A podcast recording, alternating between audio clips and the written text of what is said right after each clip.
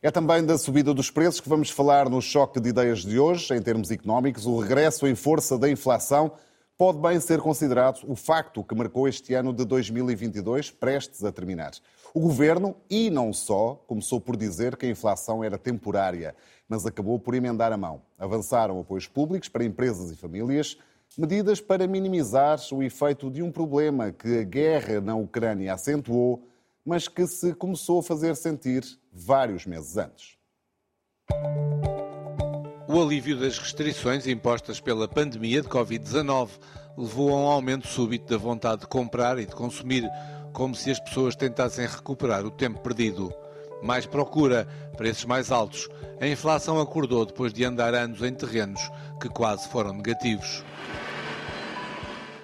2022 praticamente começou com a Rússia a invadir o território da Ucrânia.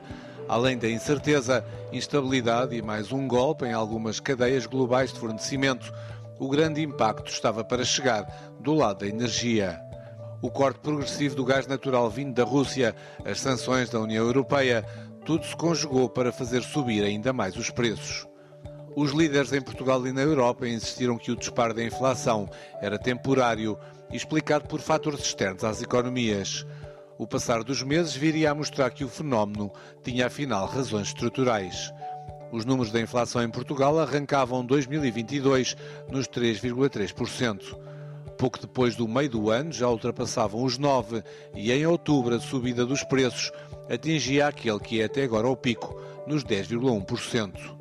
Novembro trouxe um alívio na escalada, ainda assim ligeiro, para os 9,9% de inflação.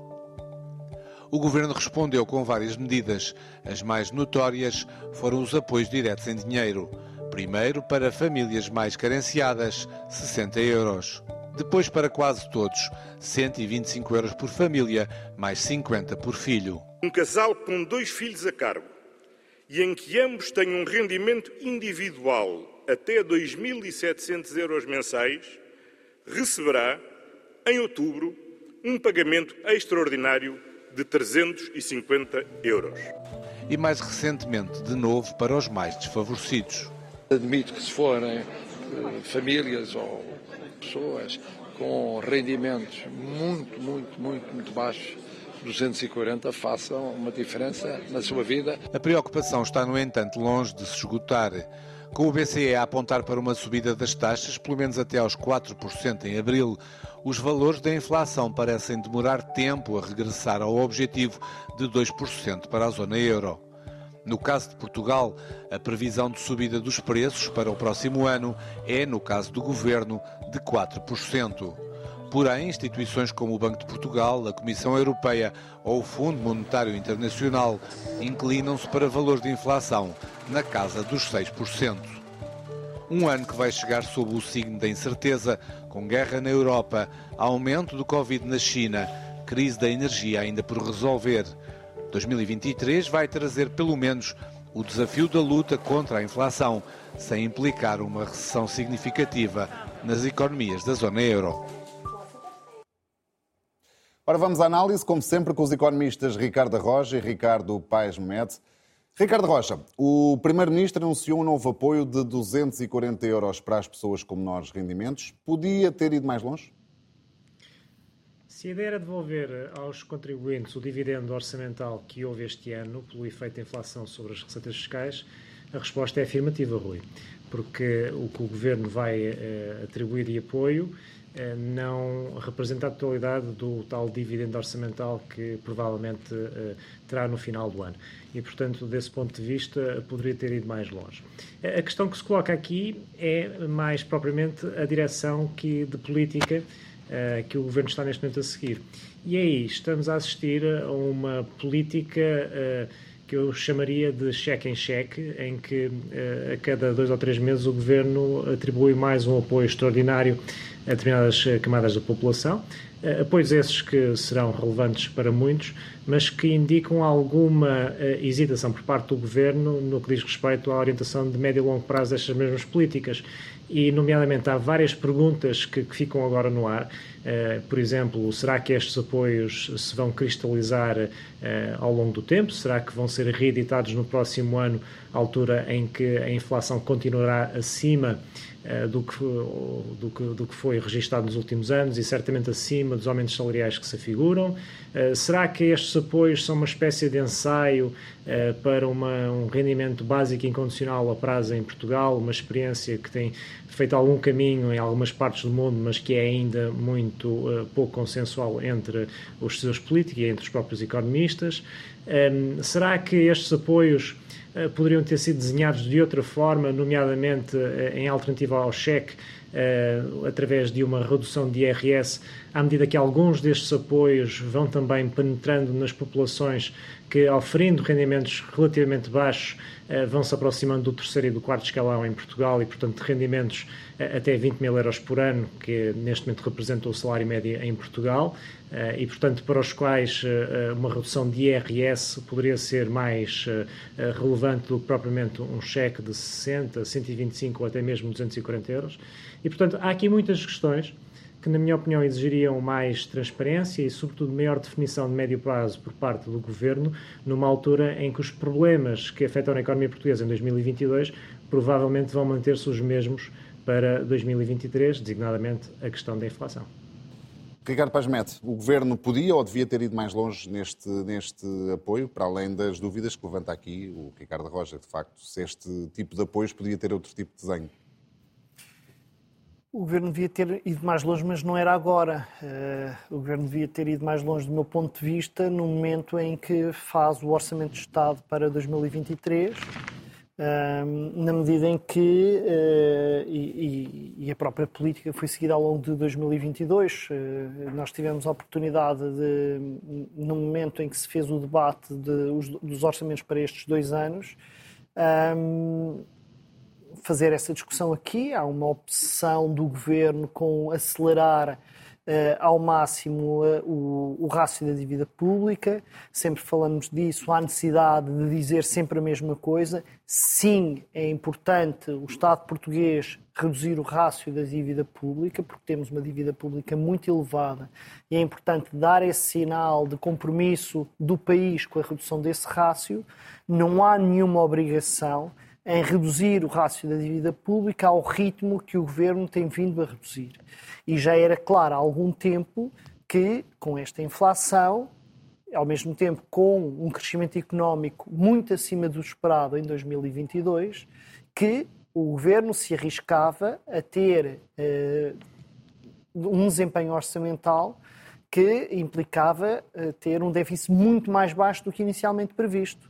Uh, e, e, e, do meu ponto de vista, a política prudente seria ter desenhado à partida um conjunto de esquemas de apoios que permitisse às pessoas, não em, num registro de, de, prenda de Natal, mas num registro cotidiano ao longo de um ano que foi difícil para muitas famílias, ter esquemas de apoio social para proteger uh, aqueles que estão mais expostos a uma perda acentuada de rendimentos e que, no fundo, são aqueles que sofrem as consequências de uma inflação elevada.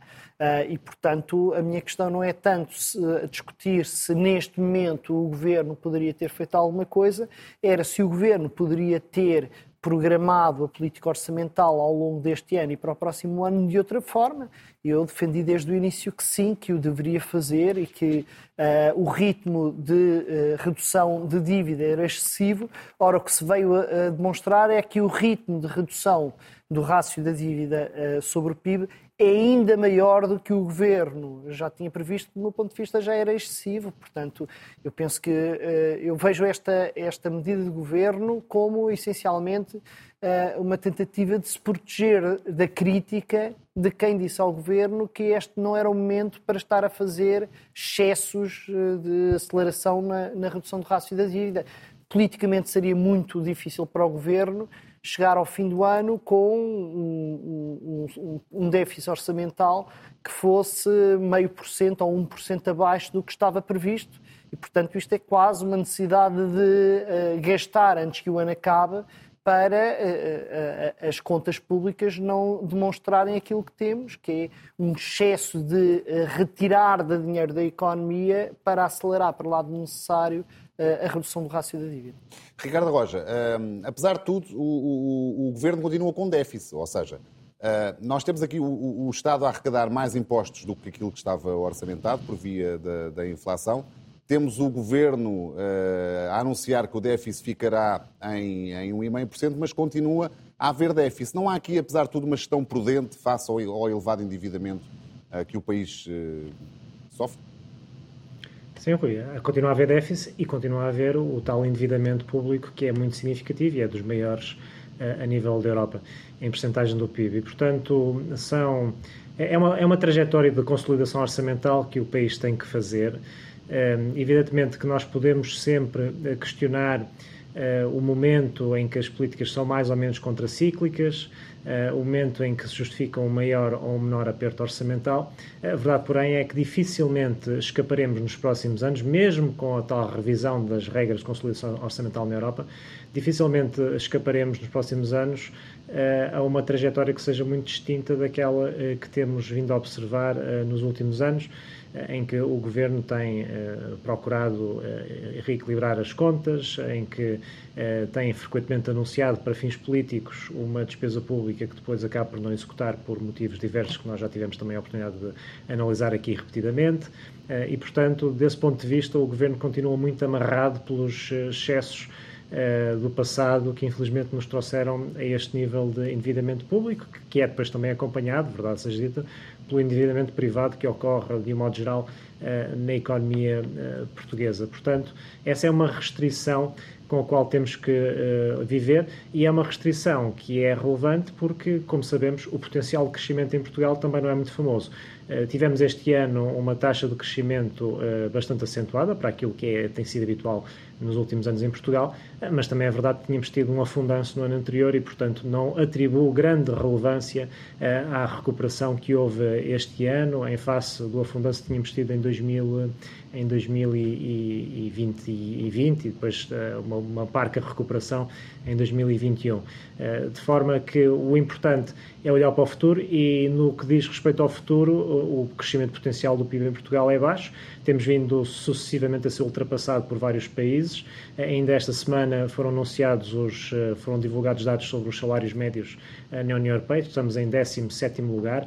Estamos neste momento com salários médios brutos em Portugal que são inferiores ao de países como, como Malta, Eslovénia, Lituânia, Estónia e, portanto, vemos por aí que países que nós até aqui associávamos a um níveis de desenvolvimento francamente inferiores aos nossos estão agora a ultrapassar-nos e, como bem sabemos, também já o discutimos aqui num programa uh, anterior, uh, a Roménia não está tão longe quanto isso. E, portanto, uh, temos essas, esses dois problemas estruturais que resultam de, outros, de outras lacunas, designadamente a, a contínua falta de produtividade das empresas em Portugal, que depois impedem um crescimento maior do PIB, a que se soma um Estado que é ineficiente, que consome bastantes recursos, mas que depois retribui em termos de qualidade de serviço prestado de forma muito deficitária em vários domínios da vida pública.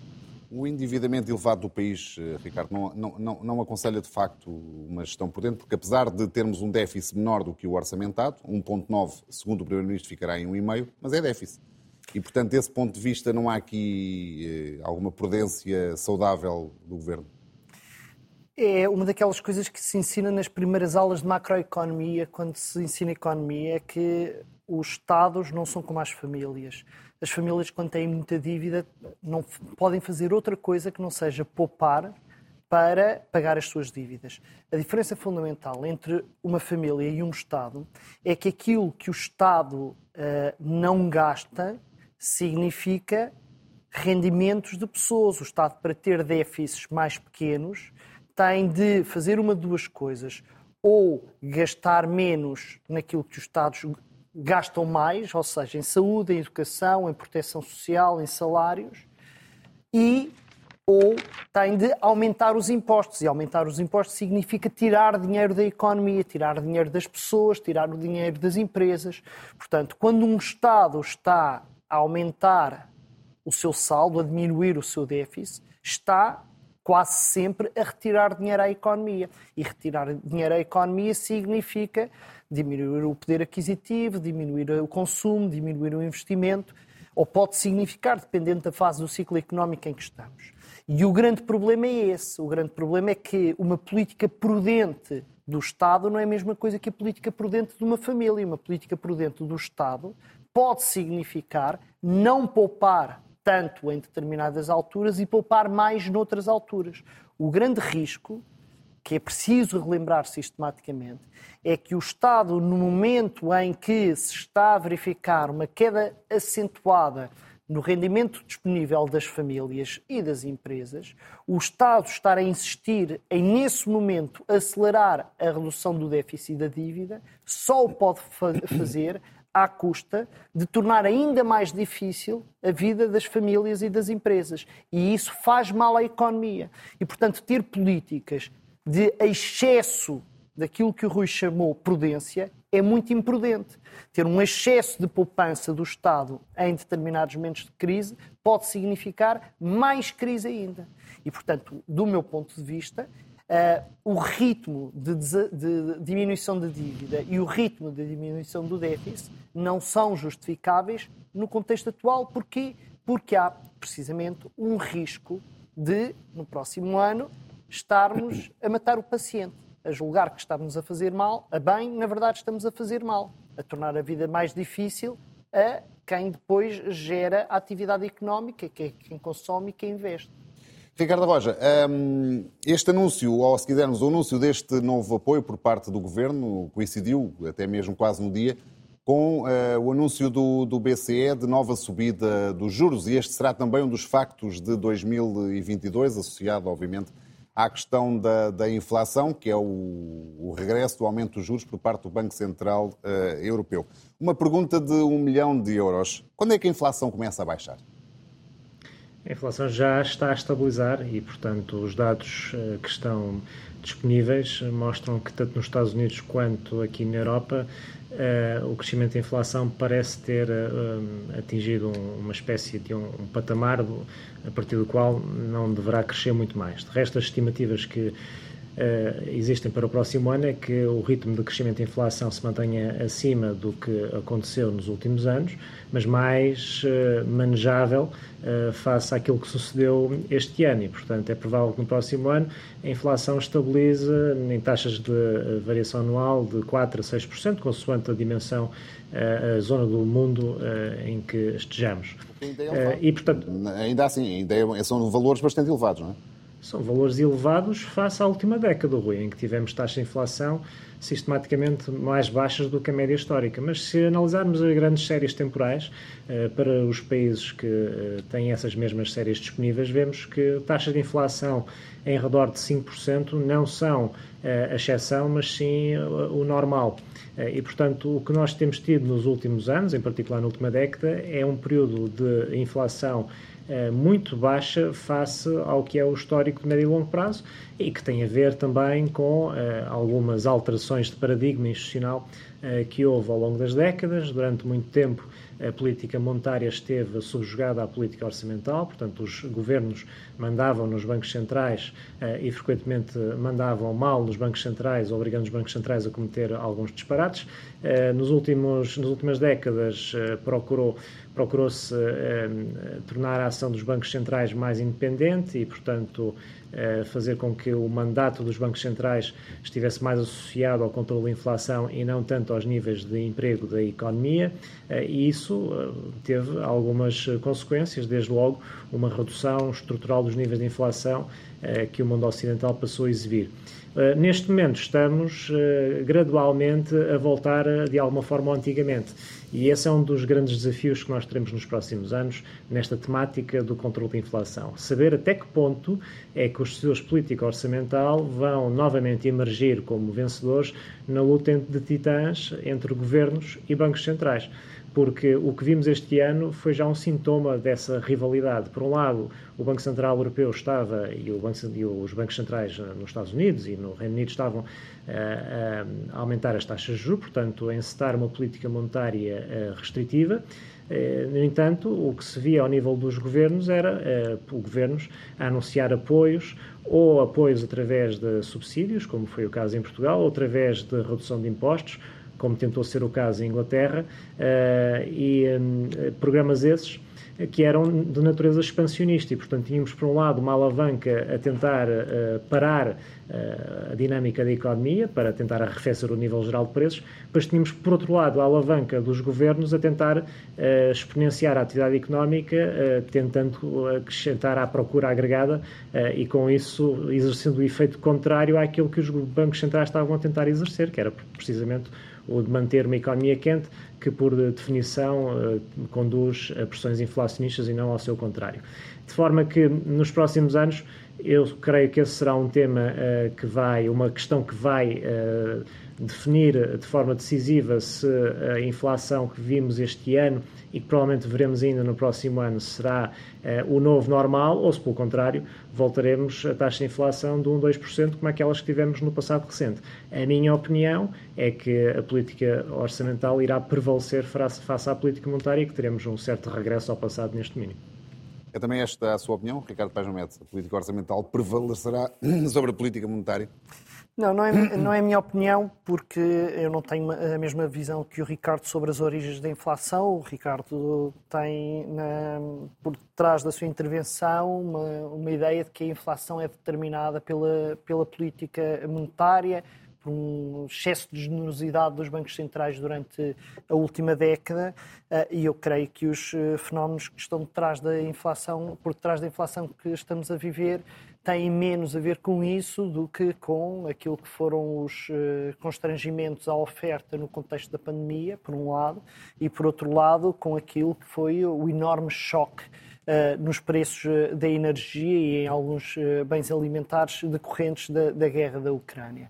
E, portanto, não tenho, não, não tenho a mesma leitura sobre de onde é que vem a inflação. Não estou a dizer que a política monetária é irrelevante, mas aquilo que os últimos anos nos têm mostrado é que a política monetária tem um efeito muito maior sobre outro tipo de preços que não aquilo que são os preços ao consumidor. Tem um efeito muito substancial nos preços dos ativos financeiros e foi aí. E, é, e, e há razões para nós esperarmos que seja aí, fundamentalmente, que se faça sentir o efeito das políticas uh, uh, atípicas de, de, maior disponibilidade de liquidez dos bancos centrais ao longo dos, dos últimos anos. Um, de resto, eu acho que eu não vejo por parte da generalidade dos governos, com algumas exceções, é verdade, os Estados Unidos tiveram uma política fiscal, uma política orçamental, peço desculpa, muito agressiva nos últimos dois anos, principalmente no período da pandemia, uh, e isso, no caso americano, pode ter dado um contributo para estimular ainda mais o ritmo de aumento dos preços. algo só ligeiramente próximo disto é que aconteceu na Europa no caso da Alemanha, mas não consigo de todo generalizar essas políticas no resto da Europa. De resto, a União Europeia é, desde há quase 30 anos, marcado por uma política orçamental que é estruturalmente uh, recessiva, que é estruturalmente restritiva, e eu não vejo, apesar das alterações às regras orçamentais, não vejo isto a ser alterado, alterado de forma radical. De resto, fala-se muito no PRR e nas grandes medidas de combate à pandemia. O PRR é um pacote que existiu fundamentalmente para compensar aquilo que já sabia que ia acontecer que era uma contração brutal da despesa pública com o investimento, que já vinha de trás mas, e havia o risco de Muito que rapidamente, continuar. Ricardo, mas também admite que a inflação vai permanecer em valores elevados eh, para o que tem sido a realidade dos últimos anos nos, nos, próximos anos, muito rapidamente? Sim, quer dizer, os, o que temos de, de, expectativas é de haver uma redução da taxa de inflação, mas não para a ordem dos 2, 3%, à volta dos 5, 6%, e é expectável, de facto, seja assim. Ricardo Rocha, num minuto. Eh, o BCE já admite uma recessão ligeira eh, neste inverno. Será mesmo ligeira? Penso que sim, Rui. Eh, neste momento, as projeções para a economia europeia não indicam uma grande probabilidade de uma recessão profunda. precisamente porque, como eu dizia antes, os governos vão procurar ser relativamente expansionistas, se assim for necessário, do ponto de vista de política orçamental. Por outro lado, há também tendências no mercado de trabalho que impedem no, imediato uma recessão eh, prolongada e, e, profunda. Eh, de resto, esse é outro assunto que eu acho que mereceria algum comentário da nossa parte nos próximos programas, no início do ano, é que há neste momento tendências no mercado de trabalho que provavelmente nós ainda não conseguimos interpretar eh, e que estão também aqui a criar efeitos que, ao contrário de outras crises, não, não ocorreram e, portanto, que tornam também a análise neste momento do, do ciclo económico mais difícil do que noutras circunstâncias. Ricardo Paes vamos ter uma recessão ligeira e, apesar de tudo, com menos dor do que o que vimos há uns anos? Bom, para Portugal não se aponta sequer para um cenário de recessão hum. e, portanto, eu admito que assim Sim, seja. Mas Finanças afastou uma queda da economia neste quarto trimestre Sim. e todo, toda a gente converge num crescimento em torno de 1%, um pouco mais Sim, para 2023. As coisas estão a apontar nesse sentido. Eh, o ano 2022 correu especialmente bem ao conjunto da economia, o que não significa que tenha corrido bem ao, ao bolso de muita gente. Eh, já aqui disse, houve uma perda de rendimentos disponível, eh, disponíveis para muitas, muitos segmentos da população, mas no conjunto do ano houve um crescimento económico bastante robusto e há alguns fatores que podem antecipar que há haja alguma continuação uh, de, de, da dinâmica económica, embora um abrandamento muito substancial em relação ao que houve durante este ano. Uh, ainda assim, uh, poderemos ter uma melhoria, ou seja, com a inflação em valores um pouco mais baixos, com uma perspectiva eh, de que eh, a escalada dos juros acabe por, por, por abrandar. Isto pode significar alguma coisa de boa para, para as famílias? Não, a, a, a, coisa de boa é um não agravamento. Não significa que haja uma melhoria, porque a inflação passar de 10% para 6%, se as pessoas tiverem os seus rendimentos fixos, continua a significar que as pessoas estão a perder uma parcela significativa do seu poder de compra. Não é? Eh, se os juros deixam de continuar a aumentar e param nos 3% ou 4% em vez de chegarem a 7 ou 8, continua a significar que as pessoas estão a pagar muito mais das prestações de casa do que estavam este ano. Portanto, as coisas eh, estão a deteriorar-se, mas estão a deteriorar-se a um ritmo eh, inferior ao que estavam e, de facto, como referiu o Ricardo, a situação do mercado de trabalho em Portugal, eh, apesar de tudo, está a dar sinais de que o principal flagelo que tipicamente afeta uhum. a economia portuguesa em contextos de crise, que é o desemprego, é uma situação que está relativamente protegida e, se assim continuar, são boas notícias. Ricardo Paz Ricardo Roja, mais uma vez, obrigado pela vossa presença. É tudo. Já sabe que pode ver ou rever este programa em RTP Play e ouvir em formato podcast nas plataformas digitais. Na próxima semana fazemos uma pausa. Voltamos a 3 de janeiro. Até lá, tenha um excelente Natal e ótimas entradas em 2023. Que seja um ano economicamente positivo para todos.